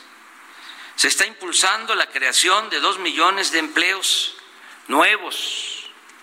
Ocho millones de adultos mayores reciben puntualmente su pensión, lo mismo que 745 mil niñas y niños con discapacidad. Se otorgan 11 millones de becas para estudiantes pobres de todos los niveles escolares, 409 mil jornaleros reciben un salario para trabajar en sus propias parcelas en el programa Sembrando Vida. 600 mil jóvenes están contratados como aprendices y 350 mil han concluido su capacitación. Dos millones cuatrocientos mil campesinos y pescadores reciben apoyos directos en efectivo. Se compran los productos del campo, maíz, frijol, arroz, el trigo, la leche, a precios de garantía y se ofrece al mismo tiempo entre tiendas y lecherías una canasta básica de alimentos a precios bajos. Por dos años se han entregado fertilizantes gratuitos a todos los productores del estado de Guerrero. En fin, este año la inversión llegará de manera directa a la gente y alcanzará, sumará 600 50 mil millones de pesos, cantidad que nunca habían recibido, sobre todo los más pobres y olvidados de México. La pandemia precipitó, como todos sabemos, y es de dominio público, tanto en México como en el extranjero, la pandemia precipitó la crisis del modelo neoliberal. Y a diferencia de otros tiempos y de lo que hacen y respetamos otros gobiernos de otras latitudes, nuestra estrategia para remontar la caída de la economía ha sido radicalmente distinta. En vez de seguir con el sofisma neoliberal, según el cual si llueve fuerte arriba, gotea abajo, como si la riqueza fuera permeable y contagiosa. Ahora nosotros destinamos los apoyos para el bienestar, empezando por la base de la pirámide social y de allí hacia su cúspide, de abajo hacia arriba. Antes de la crisis sanitaria, 18 millones de hogares en nuestro país, de un total de 32 millones, eran beneficiados de cuando menos uno de los programas sociales en curso, es decir, el 55% del total de familias. Ahora nos hemos propuesto para finales de este año llegar a 25 millones de hogares, el 70% de las familias del país. Aclaro tres cuestiones. Primero, que los de abajo, los de la base piramidal, reciben más beneficios porque se trata de los pobres y no puede haber trato igual entre desiguales. A ellos les puede corresponder más de un apoyo y se atiende a casi el 100% de las familias, en particular a las comunidades indígenas. Lo segundo es que en el 70% de la población preferente se contempla también la protección a los trabajadores al servicio del Estado, a maestros, médicos, enfermeras, soldados, marinos, oficinistas, administradores, técnicos, obreros y empleados de Pemex, de la Comisión Federal de Electricidad y de otras empresas públicas. En fin, este segmento de 25 millones de hogares, equivalente al 70% de la población, va desde los muy pobres hasta la clase media media. Con esta inyección de recursos rápida y directa a las familias, se está fortaleciendo la capacidad de compra o de consumo de la gente y con ello estamos reactivando pronto la economía también. Y esto lo quiero dejar muy claro. Estamos persuadidos que un gobierno democrático aún Ahí está parte de lo que está diciendo el presidente. Entonces, si a usted le parece, hagamos un alto en el camino. Hay muchas cosas que ahorita ya estábamos platicando eh, Andrea Merlos y su servidor. Eh, y entonces la idea es, a ver, intercambiar opiniones y ver cómo van las cosas y qué es lo que piensa Andrea. ¿Cómo estás, queridísima Andrea? ¿Cómo te ha ido? Javier, muy feliz de estar contigo. Y yo feliz que estés aquí, ya lo sabes. Y que además inauguras dos horas, ya. Eso está bien. Te felicito muchísimo. Tú y yo nos conocemos hace muchos años y sabes que respeto mucho tu trabajo y que me encanta que ahora coincidamos otra vez aquí. Y se aplica la máxima de carcacha, carcacha, lo que me digas se te retacha. Oye, a ver, cuéntame, ¿qué, qué, qué alcanzas a apreciar? Entiendo que es un, un informe, en fin, ahorita nos dirás. Pero también entiendo que uno no puede dejar de opinar o de ver las cosas en contextos y entornos, ¿no? ¿Qué ves, Andrea? Mira, yo primero veo un presidente que está dando otro informe, porque es como el octavo informe que da, este, ¿no? Eh, él se inventa informes, la verdad creo, ni siquiera es un tipo de, crítica, es el, es el sexto informe que se saca de la manga, Javier, porque, porque las cosas, digamos que a nivel político están muy, están muy claras, ¿no? O sea, los informes son en septiembre, sí se cumplen dos años de su victoria, pero él lo que enlista hoy, y lo está haciendo ahorita en vivo, es, es sus victorias. Y, y, claro que no le vamos a debatir ninguna de las victorias en el tema de corrupción, por lo menos en el discurso. Pues evidentemente que todos aplaudimos que combata la corrupción, aplaudimos que baje los salarios este, que no merezcan ser tan altos, aplaudimos que acabe con, con las compras este, corruptas que, que, había y que sí existían y que sí las están este, pugnando y que sí las están combatiendo, lo aplaudimos. Sin embargo, este es una conmemoración, Javier, no sé si coincidas, en, en, un momento muy complicado, emocional, anímica y económicamente para el país, y es por el coronavirus y es por el COVID, ¿no? Entonces, él dice, le, este, mando mis condolencias a todas las personas que... Que yo recuerdo y creo que es la primera o segunda vez que lo hace. Es como la segunda vez que lo hace, sí, es correcto. Sí. sí. es algo que parece que, que le pasa que son muy largo, ¿no? Sí. Y bueno, hoy ofrece condolencias a las familias y acepta, porque creo que ese es el verbo, pues que, que ha sido un gran esfuerzo para los mexicanos este, pasar esta etapa, ¿no? Y, y a mí me parece que, que en el fondo, Javier, lo que admite es, sí, ha sido una chamba de nosotros, ciudadanos. De, de, los empresarios que le han hecho como han podido, de las personas que, que, que, son empleadas y que también se suben al metro, suben al metrobús y compran el cubrebocas que puedan porque tienen que ir a trabajar, porque el sistema como tal político su prioridad está en otro lado y su prioridad está en esto, en el discurso recurrente al combate a la corrupción, en el discurso recurrente del tren Maya, de, de, los este de los grandes proyectos que él tiene en mente y que está bien porque todos los presidentes lo tienen. Yo no digo que él sea distinto, ¿no? Sí, sí, Este, pero no está en el qué vamos a hacer en el corto plazo. A ver, Andrea Merlos, eh, de sé que te han tocado varias elecciones y has estado ahí en primera fila. Déjame hacerte una una una como una pregunta ahí para la reflexión. Sí. Tenemos que, este, tres minutitos. Este, de lo que tú recuerdas de las elecciones del 2018, de lo que ves ahora, ¿el presidente tendrá más apoyo ahora que el día de las elecciones? Es probable que sí, ¿verdad? ligeramente, pero sí, ¿no? Yo creo que el presidente tiene un nicho que no se mueve. No se mueve. Y, y mira, Javier, yo haré una confesión aquí. este, yo siempre al principio defendía mucho la victoria de, López Obrador porque tengo un argumento básico. Digo, toda la vida nos hemos quejado del sistema. Yo, este, yo vi a mi mamá literal llorar, Javier, llorar cuando ganó Fox. Llorar porque ella me decía, yo juraba que me iba a morir sin haber visto salir al PRI de los pinos, ¿no? Y después Fox acabó en una decepción y, y en boca de todo el mundo ya sabemos que Fox no fue un gran presidente, ¿no?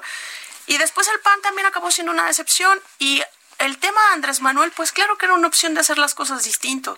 Claro que era, a ver, vamos a aventarnos porque nunca nos ha gustado el sistema. Este hombre ofrece otra cosa. Sin embargo, creo que hay una que defiendo mucho esa versión. La clase media siempre es la que siento que, el, sistema de Andrés Manuel nos aplasta. Y lo siento desde que era jefe de gobierno. Y yo creo que ahí sí ha perdido nicho.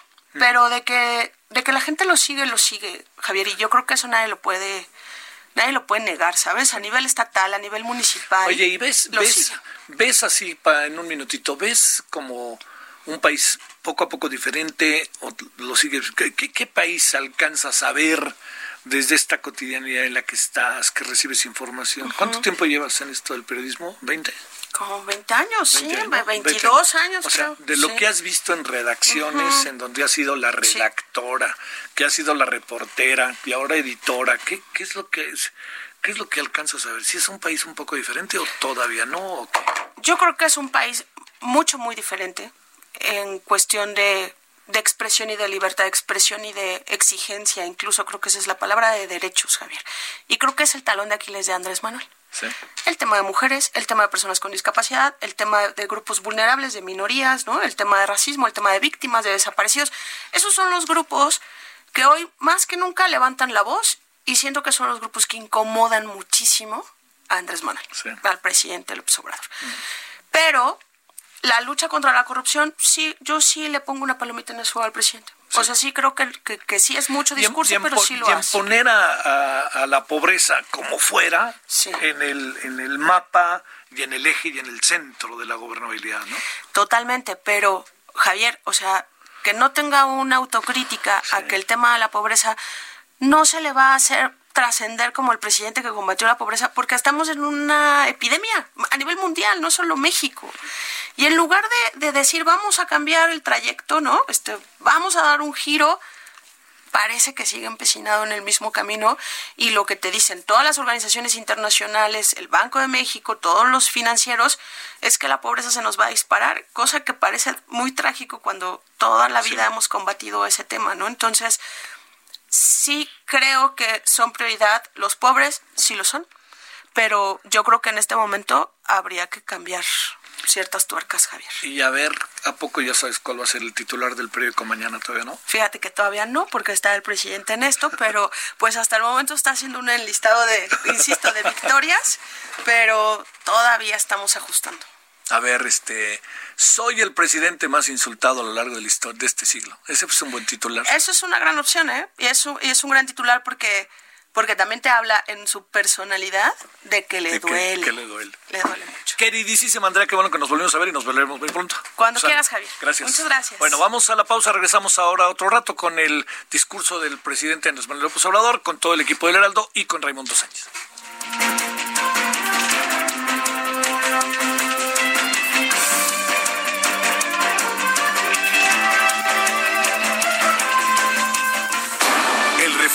Informativo regresa luego de una pausa. Estamos de regreso con el referente informativo.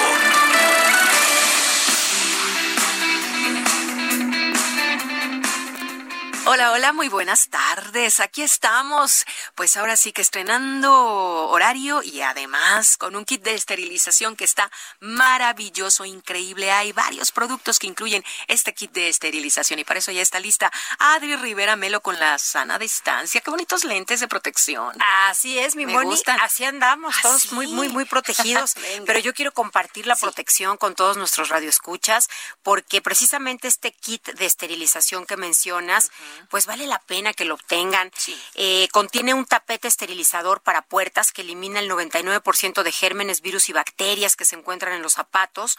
Y con el tapete van a recibir un aerosol con una potente sustancia esterilizadora para su automóvil, para superficies, en fin. Van a recibir también un galón con un líquido esterilizador para pisos y espacios en general y dos litros de un potente gel de grado hospitalario. Ay, llamen en este momento, amigos. Ya me estoy emocionando. sí, sí, sí. Es que vale la pena de verdad porque es un kit muy completo. Si llaman ahora al 800 2306 mil, recibirán un kit esterilizante al doble. ¿Esto qué quiere decir? Que pagan por un tapete reciben dos, por un galón reciben el doble, pagan un aerosol y van a recibir otro, y por dos litros de gel esterilizador van a recibir cuatro. Estamos hablando de 10 productos a precio de cinco. Wow. Y además de esta promoción, usted tiene la oportunidad de donar a todos aquellos con los que convive todos los días, desde su escuela, una estética, una tienda, recibiendo mil pesos en productos seleccionados de la línea hospitalar. Pueden recibirlos en casa o enviárselos directamente con una tarjetita a su nombre y un mensaje de solidaridad. Qué bonito, está este detalle, ¿no? Fíjate, es muy completo. Claro, incluye el tapete, el galón, el aerosol, el gel, la tarjetita de solidaridad, los mil pesos que tú donas. Es correcto. Qué bonito. Son 10 piezas al precio de 5 y además estás donando mil pesos de productos seleccionados. Eso me encanta. El número el número, el número. 800 230 6000 6000 Así es, la terminación es 6000 2306000 es que yo la quiero repetir para que todos marquemos en este instante. Gracias, Adri. Gracias, Moni, a llamar. A llamar. Vámonos de regreso con Javier Solórzano y el referente informativo. Solórzano, el referente informativo.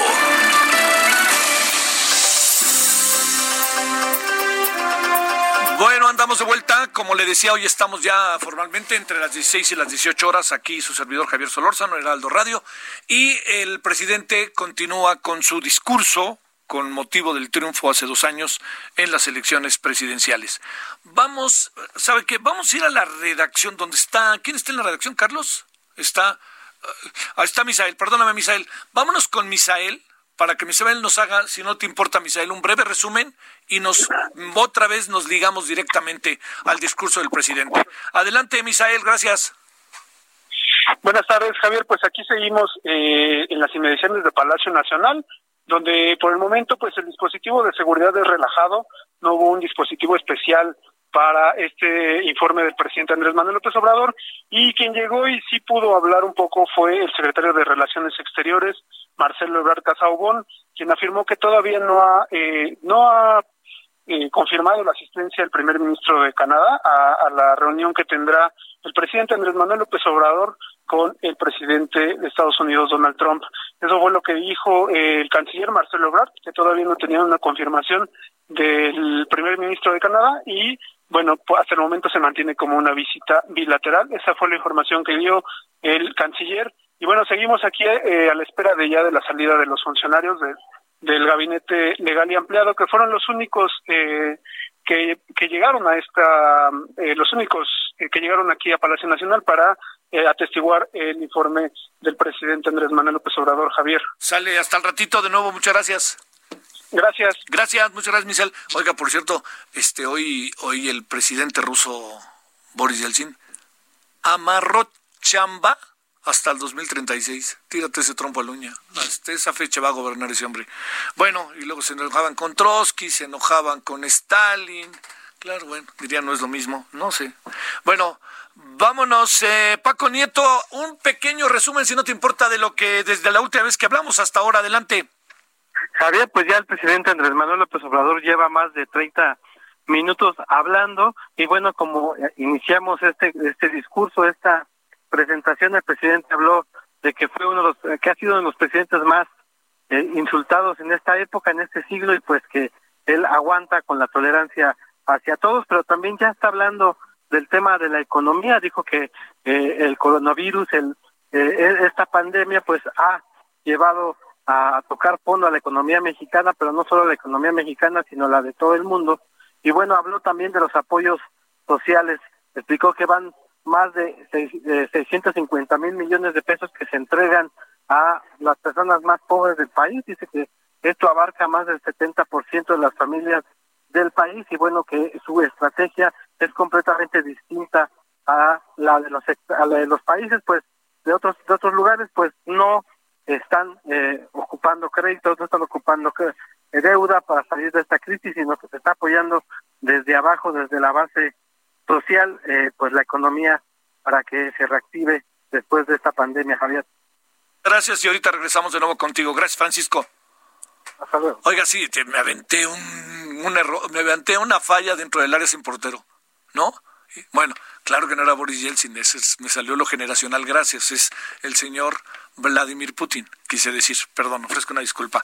Bueno, vamos de nuevo, ¿no? Con el presidente, que anda expresando el presidente en sus en su segundo año, al segundo año, perdóneme, de su triunfo el primer domingo de julio del 2018. Estarán ya establecidas las bases de la nueva forma de hacer política. Para entonces habremos terminado con las principales reformas legales y quedarán asentadas en la conciencia ciudadana las ideas de justicia, honestidad, austeridad, bienestar y democracia. Sobre esto último, sobre la democracia, hoy, primero de julio, día que para muchos es eso, sinónimo de democracia, expreso que aun cuando hemos avanzado haciendo valer el principio de la separación de poderes, que existe un auténtico Estado de Derecho, que hemos avanzado también en la aplicación, nosotros propusimos la iniciativa para que quedara escrito en la Constitución la revocación del mandato y la abolición de fueros o inmunidades a los servidores públicos. Y aunque es evidente que existe una mayor participación ciudadana, todavía nos falta erradicar por completo el fraude electoral y convertir el apego a los principios democráticos en cimiento inamovible de nuestra cultura cívica.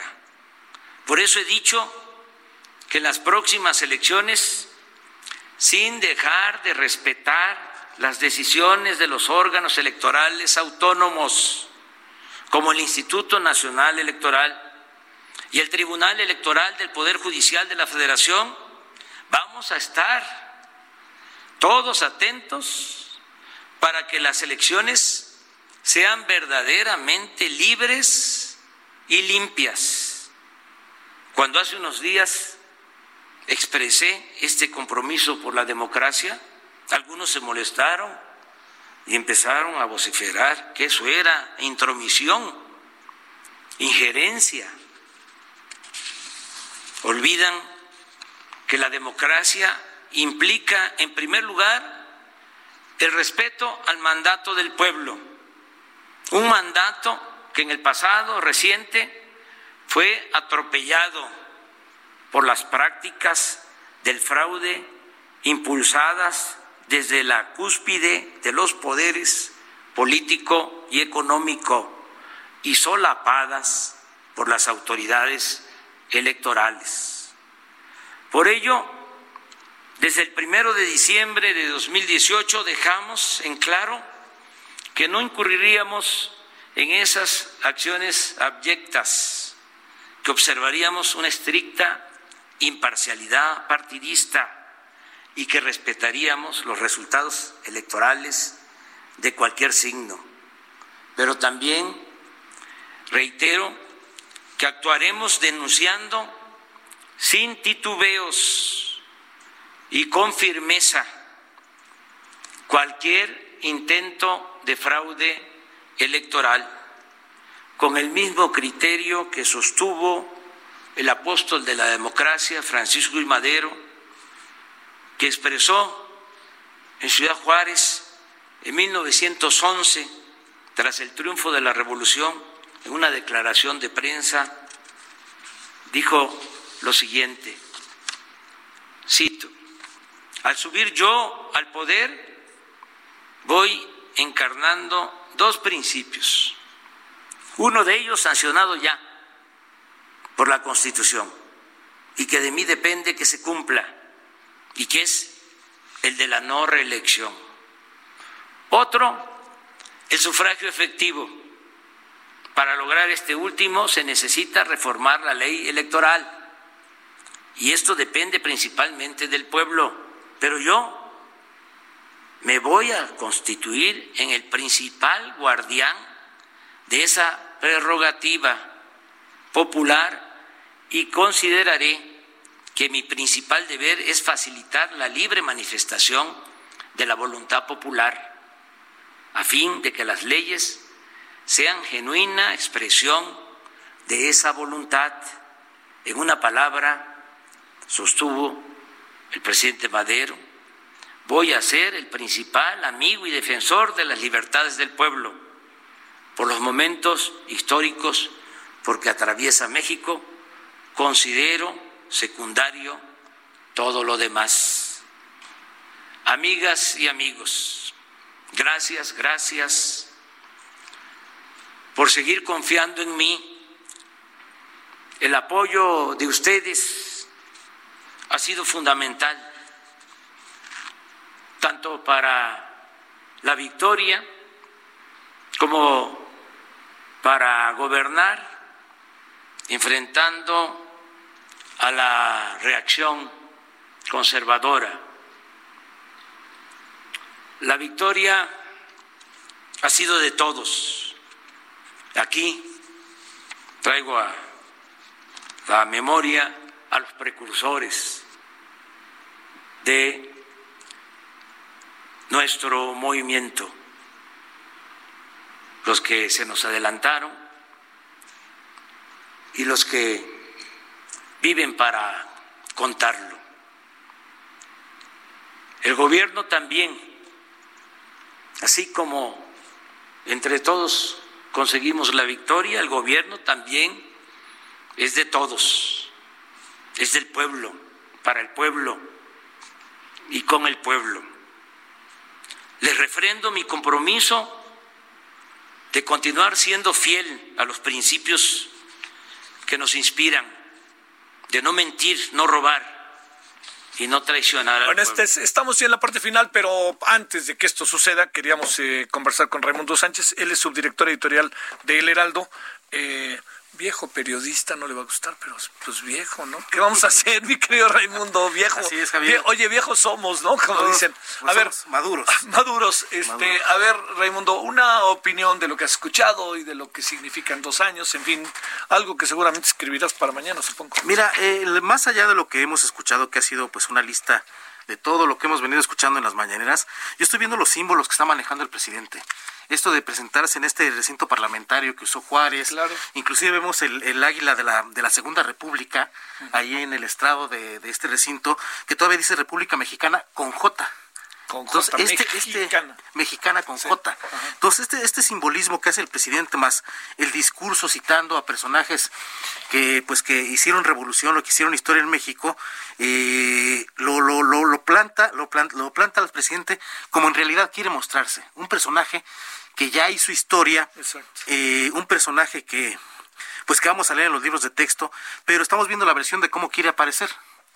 ¿no? Que eso pues es lo que dice, una cosa es lo que diga él y otra cosa pues es lo que digan los historiadores ya más adelante, ¿no?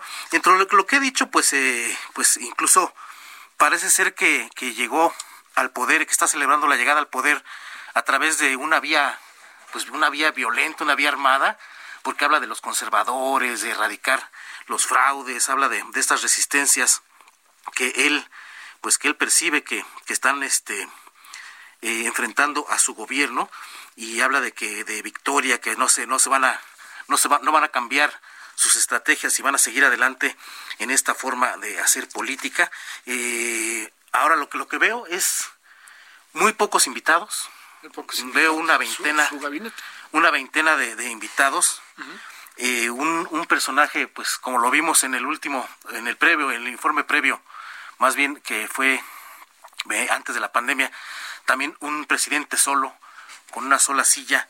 Eh, y bueno, hablando de, cosas que escuchamos todos los días eh, en, la mañanera, dando una lista de todos los apoyos sociales que ha dado, de las obras que ha impulsado, aunque pues, le faltó agregar también ahí que muchas de ellas están detenidas. El aeropuerto de Santa Lucía, la refinería de Dos Bocas y el tren Maya, todas tienen amparos que están deteniendo de alguna forma eh, pues esta, este avance de las obras.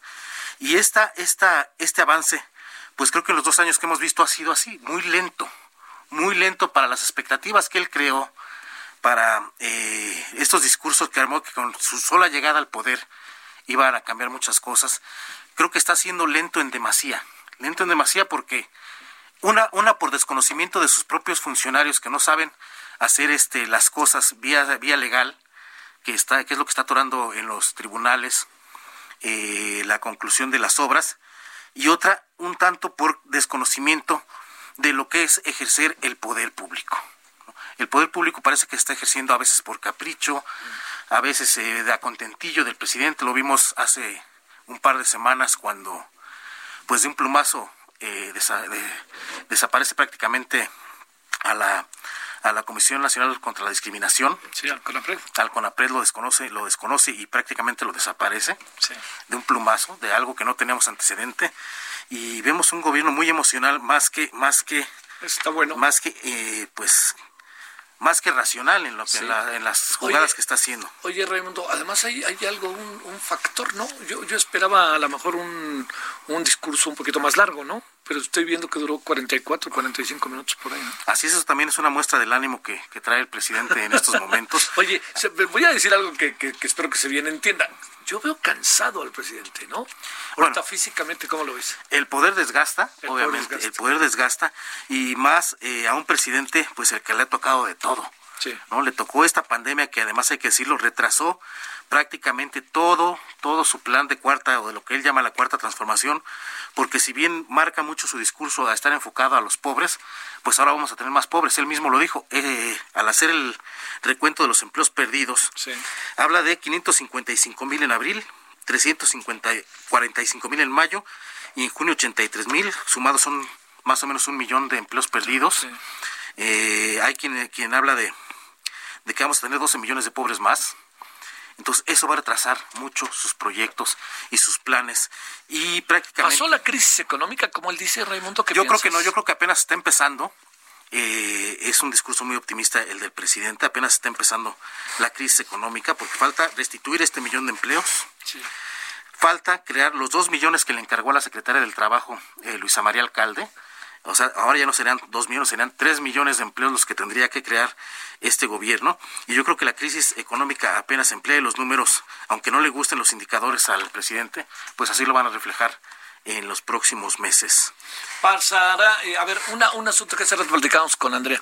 El presidente tendrá hoy más simpatizantes que los que tuvo el día de las elecciones, que fueron 30 sensacionales millones de votos? Yo creo que no tiene ni más ni menos. Yo creo que tiene un voto duro que ronda entre los 10 y 12 millones de, electores mexicanos. Y lo que está perdiendo es ese sector que pues emitió un voto de castigo eh, en las elecciones del 2018. Es al sector que está perdiendo, que es una gran parte de la clase media, que es la que prácticamente pues se le volcó a las urnas también en eso, ese día eh, a ese sector es al que está perdiendo y lo estamos viendo reflejado, eh, a lo mejor en algo muy banal, pero que tiene mucho de fondo, en las redes sociales. En 2018 López Obrador era el rey de las redes sociales. no había quien le hiciera sombra. Ahora ya perdieron las redes sociales. Las tienen perdidas y tan es así que el propio López Obrador hace también una semana dijo que iba a invitar a Twitter para ver cómo estaba todo este asunto, al director de Twitter para para que aclarara cómo estaba este asunto de los bots en contra del gobierno. Ya perdieron las redes sociales y las redes sociales pues son las que la manejan prácticamente las clases medias. Yo creo que, que, que el voto duro lo conserva, pero ahora tiene un voto de desencanto, de los desencantados, que vamos a ver cómo votan en 2021 porque también es cierto que se ha perdido un sector de simpatizantes, también lo es que la oposición no ha sabido captar a esos a esos electores. Bueno, Raimundo, gracias. Ya sabes que va a venir mañana en el periódico. Vas intuyendo que va Bueno, vamos a explicar el qué y el cómo y ¿Y qué significa para el ciudadano de a pie todo lo que acaba de decir el presidente? Eso está muy bueno, eso está muy bueno. Bueno, vamos a, gracias Raimundo. Gracias. Hasta mañana. Gracias. Bueno, a ver, vámonos, eh, regresar, podemos regresar a la redacción, allá donde estaba Francisco Nieto. Gracias Raimundo.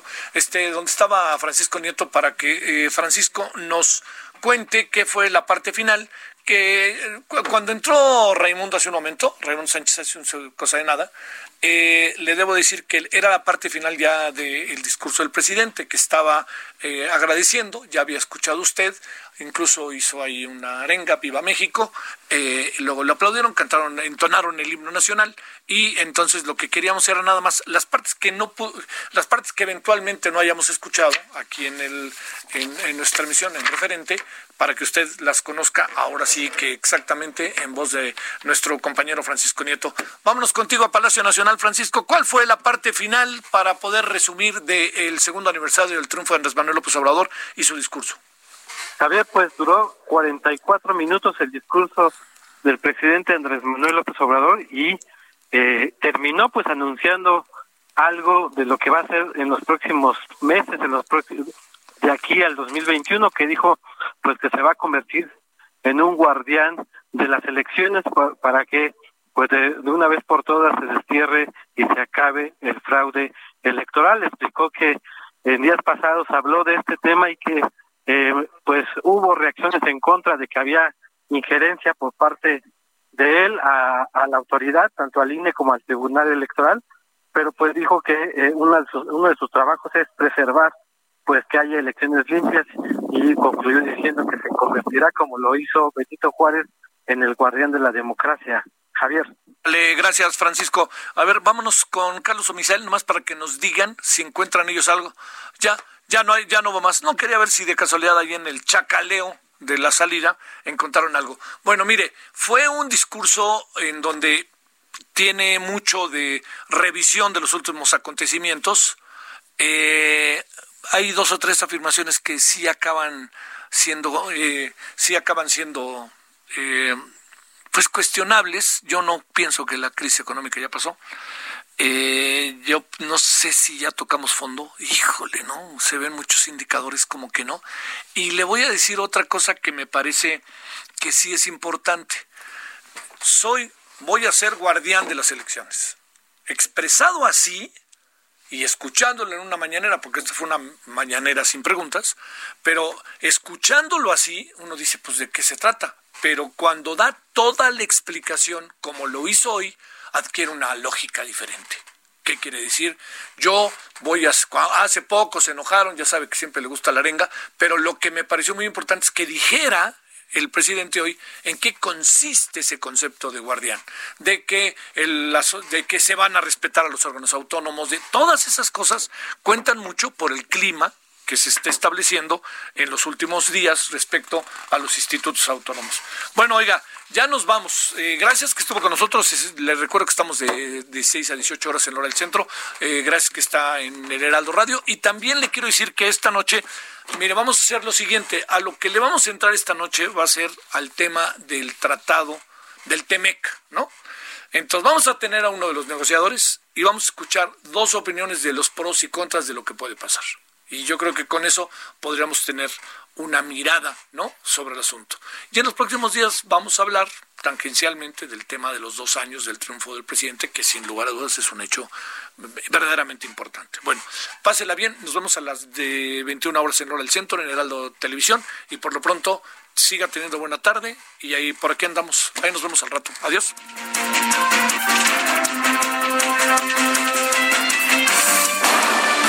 Hasta aquí, Solórzano, el referente informativo. Heraldo Radio, la H que sí suena y ahora también se escucha.